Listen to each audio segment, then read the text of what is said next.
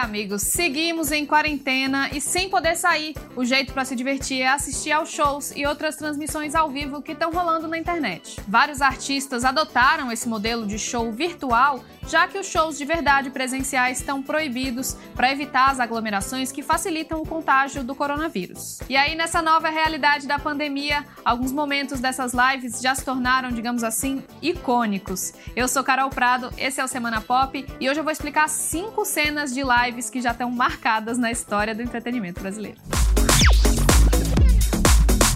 Começando por ela, a comentadíssima live de Gustavo Lima.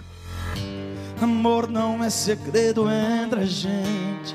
O show foi transmitido direto da fazenda dele, em Goiás, e olha, é difícil escolher um momento só dessa live, viu?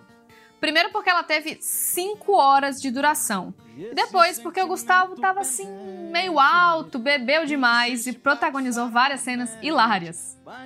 Só essa asinha aqui. Ah, ah. Delícia.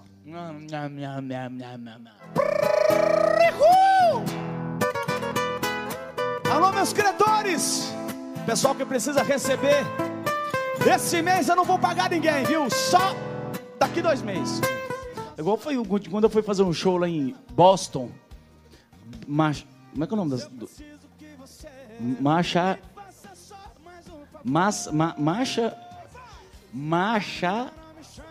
Massa. Massachusetts. Agora fala inteiro. Massachusetts.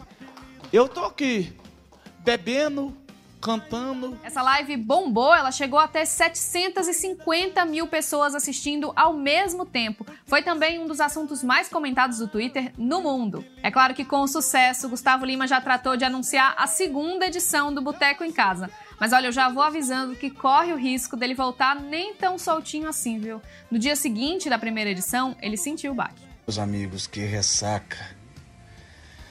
Ai. Nunca mais eu vou beber. Prometo.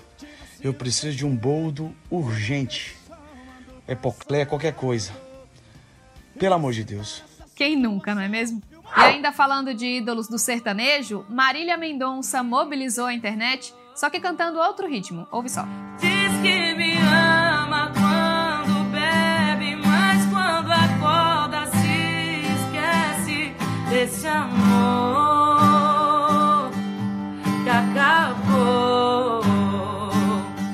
Marília contou que adora essa música da Pablo Vittar, Diz-que-me, principalmente porque acha que ela se parece muito com uma sofrência.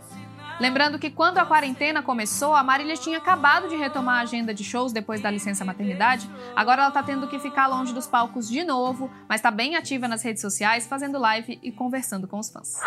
Olha, agora um momento que não é de nenhum show, mas veio como uma benção para fazer a gente se alegrar um pouquinho no meio de tanta notícia ruim. Envia teu Espírito, Senhor.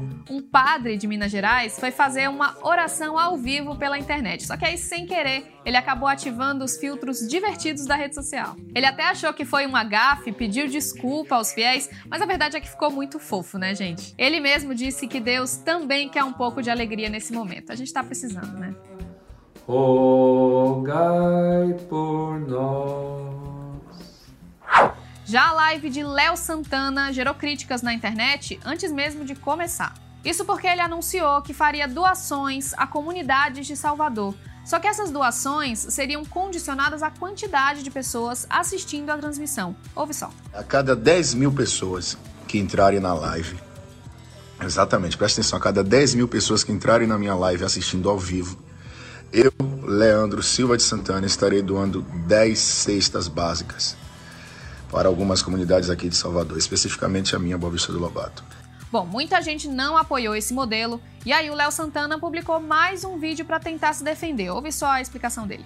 A ideia da minha live é fazer com que mais pessoas assistindo, mais alimento eu vou estar doando. Só que independente disso, eu já vou fazer minha doação, uma parte minha do meu coração.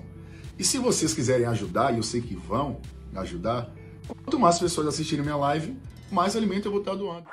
E a gente sabe que os fãs de Sandy Júnior passaram por fortes emoções nos últimos tempos. Teve mais uma nessa quarentena.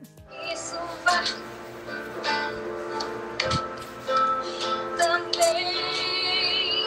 A Sandy fez uma live para os seguidores e chorou cantando uma música que fala sobre um momento difícil, mas que vai passar. O irmão dela, Júnior, fez uma participação e também chorou, todo mundo chorou, a gente aqui chorou também.